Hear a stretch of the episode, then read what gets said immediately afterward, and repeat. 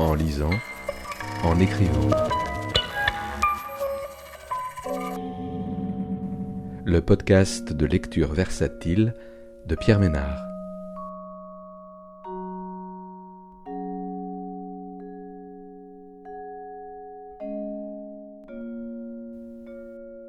Aujourd'hui, Les enfants endormis d'Anthony Passeron, publié aux éditions Globe en 2022.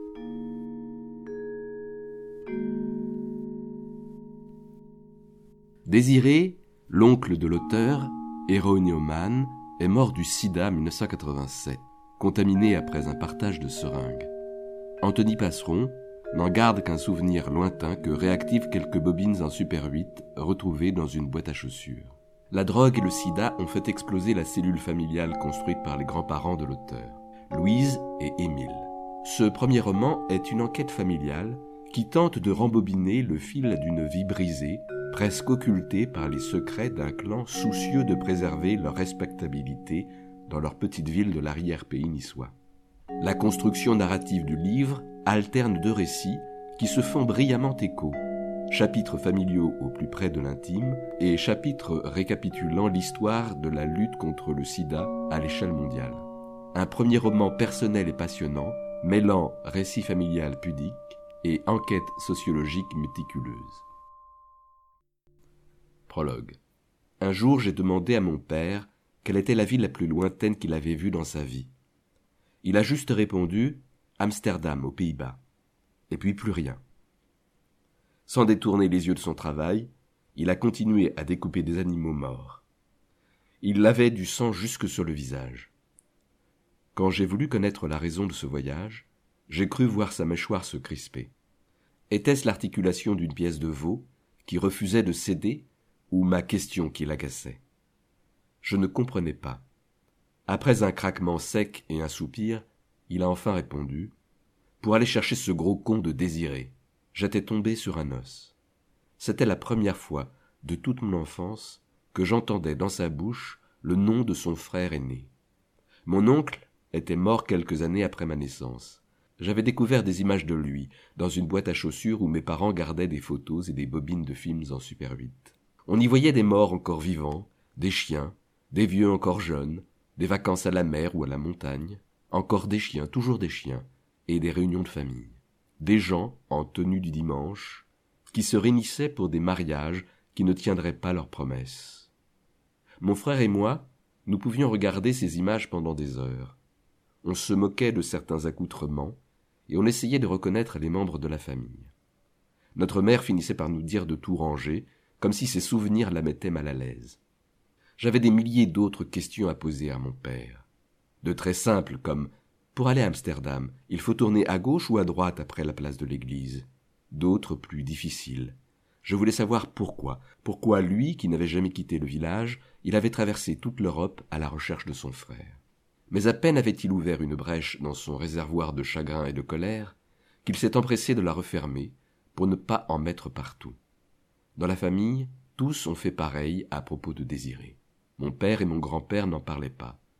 Ma mère interrompait toujours ses explications trop tôt, avec la même formule. C'est quand même bien malheureux tout ça. Ma grand-mère, enfin, éludait tout avec des euphémismes à la con, des histoires de cadavres montés au ciel pour observer les vivants depuis là-haut. Chacun à sa manière a confisqué la vérité. Il ne reste aujourd'hui presque plus rien de cette histoire. Mon père a quitté le village, mes grands-parents sont morts. Même le décor s'effondre.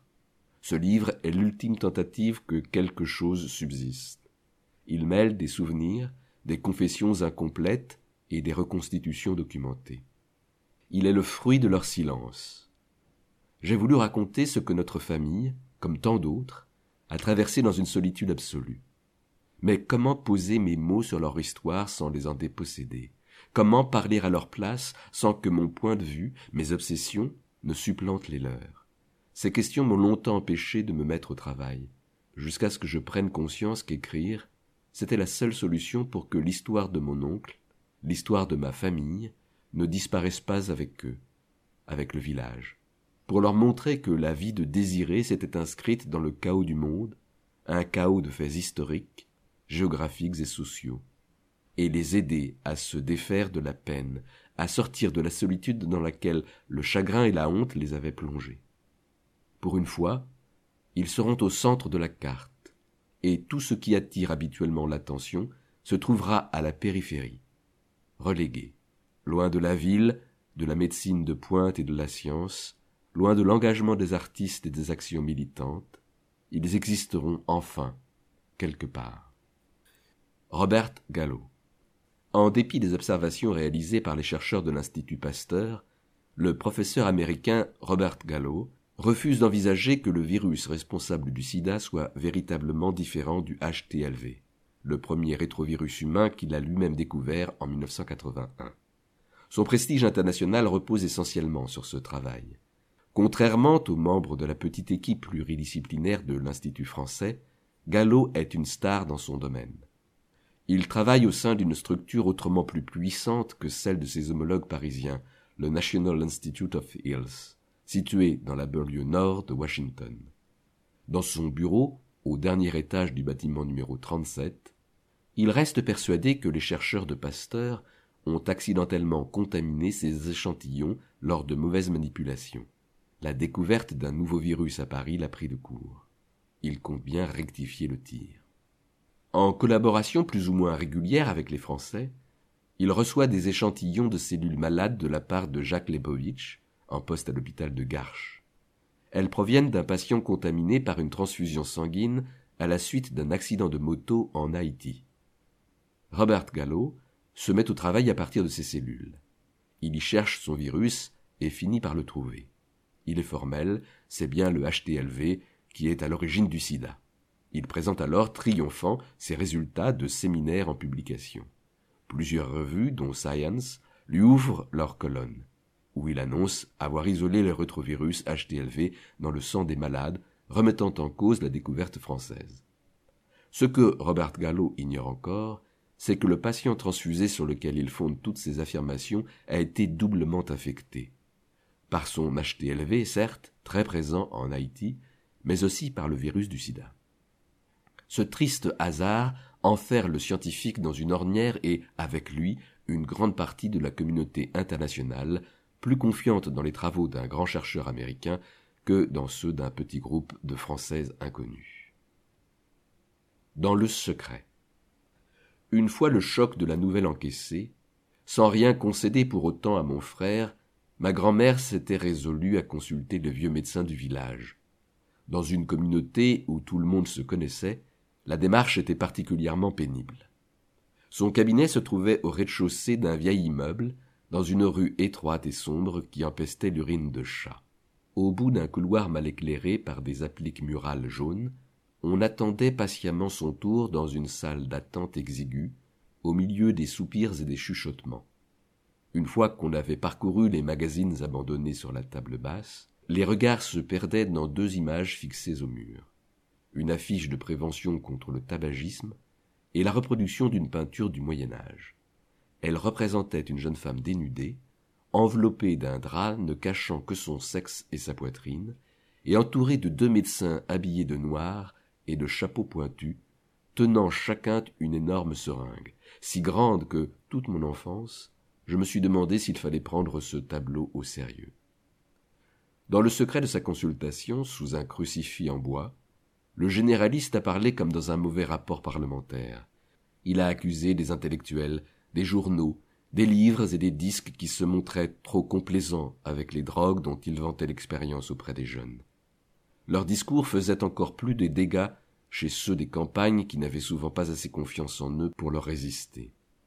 Le vieil homme a dénoncé les fréquentations en ville, une société qui ne fixait plus de cadre, la liberté trop vaste dans laquelle grandissaient les enfants et qui les exposait, selon lui, à de profondes angoisses, les amenant à s'en prendre à eux-mêmes. Il a ensuite expliqué à Louise que l'héroïne s'était répandue parmi les jeunes de la côte, puis peu à peu parmi ceux de la vallée. Les services de toxicologie des hôpitaux niçois étaient débordés. Alors on envoyait la plupart des drogués à Sainte-Marie, l'hôpital psychiatrique. C'était le seul endroit où on pouvait contenir les crises de manque, à grand renfort de camisoles et de calmants. Mais les cures de désintoxication ne suffisaient pas. Des initiatives avaient été tentées dans la région pour remédier au problème. Un juge d'instruction niçois, Michel Zavaro, fatigué de retrouver chaque lundi matin les mêmes toxicomanes dans son bureau pour des histoires de vol de sacs à main et d'autoradio, avait créé un centre spécialisé dans un village de la basse vallée, où un cadre de vie régulier, des activités étaient proposées à des toxicomanes sortant de cure. Malgré quelques cas de réussite, les fugues et la rechute de la plupart des résidents avaient fini par épuiser le personnel du centre. Le projet avait été abandonné au bout de quatre ou cinq ans. L'emprise de l'héroïne était trop forte. En raccompagnant ma grand-mère à la porte de son cabinet, le médecin lui a raconté que durant la guerre d'Indochine, il avait pu observer les ravages causés par l'opium. Les opiacés étaient, de loin, les produits les plus addictifs qu'il ait jamais vus. Ce serait long, coûteux et difficile. Il fallait tenir bon, garder mon oncle à l'abri des mauvaises fréquentations. Louise lui a demandé d'inscrire son fils sur une liste d'attente pour une cure de désintoxication. Encore fallait-il que Désiré accepte. Croisade. Peu importe finalement que les Français aient pris une avance décisive dans les recherches sur le nouveau virus, tant que leur travail n'a pas été reconnu par la communauté scientifique internationale. Luc Montagnier, Françoise Barré-Sinoussi, Jean-Claude Sherman et Françoise Brun-Vézinet enchaînent alors les congrès à travers le monde pour présenter leurs résultats et prouver que c'est bien le LAV, le virus qu'ils ont isolé à Pasteur, qui est l'agent responsable du sida. Mais ces quatre-là sont autrement plus habiles à manipuler leur matériel de laboratoire qu'à convaincre les foules, d'autant que la réputation et l'éloquence de Robert Gallo, qui persiste à défendre l'hypothèse du HTLV, leur font cruellement défaut. En juillet 1983, Robert Gallo reçoit Luc Montagnier aux États-Unis. Dans une petite glacière, le Français lui apporte le tube contenant le virus français pour qu'il l'étudie à son tour. Plein de charme, l'Américain accueille lui-même son confrère à l'aéroport et le conduit chez lui. Montagnier est chaleureusement reçu. C'est dimanche et on n'envisage pas de commencer à travailler sur l'échantillon parisien avant le lendemain.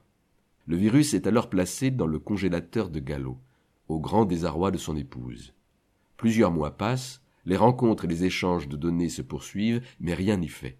Gallo et son équipe considèrent que le LAV n'est qu'un cousin du HTLV. Ils le martèlent de séminaire en articles et d'articles en congrès ils refusent de reconnaître le LAV comme l'agent pathogène du sida et imposent leur vue à l'ensemble de la communauté scientifique. Du côté français, on prend son mal en patience. On le sait, il va falloir travailler, progresser et accumuler des preuves pour convaincre. À Paris, à l'initiative de Willy Rosenbaum, Luc Montagnier rencontre David Klatzmann et Jean-Claude Gluckmann. L'un est immunologiste, l'autre épidémiologiste. Ils avaient aidé Rosenbaum sur le cas du steward venu en consultation à Claude Bernard un matin de juin 1981. Ensemble, ils avaient tenté de comprendre d'où venait le déficit immunitaire du jeune homme. Puis, les deux chercheurs avaient participé aux premières réunions du groupe de travail sur le sida, initié par Rosenbaum. L'objectif est à présent d'établir formellement la responsabilité du LAV dans la maladie. Il faut comprendre comment le rétrovirus s'attaque au système immunitaire. Une fois qu'on aura lié le LAV au sida, il n'y aura plus aucun doute possible. Jean-Claude Gluckmann et David Klatzmann vont donc rejoindre l'équipe de l'Institut Pasteur pour s'atteler à cette mission. De l'autre côté de l'Atlantique, Robert Gallo continue de se comporter en beau joueur. Pour les convaincre de sa bonne foi, il invite régulièrement ses confrères parisiens à venir présenter à ses côtés leurs travaux dans des congrès.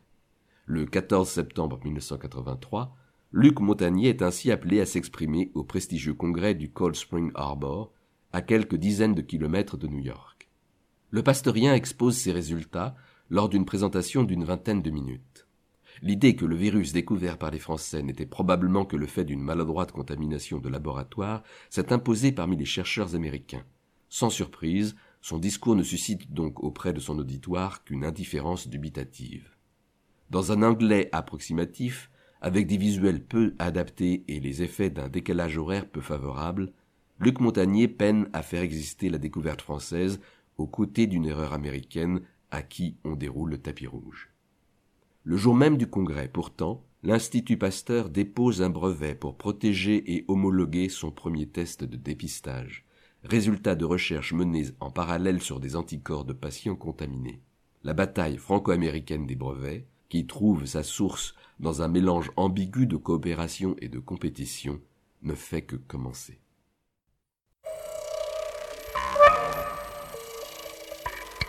En lisant, en écrivant. Le podcast de lecture versatile de Pierre Ménard.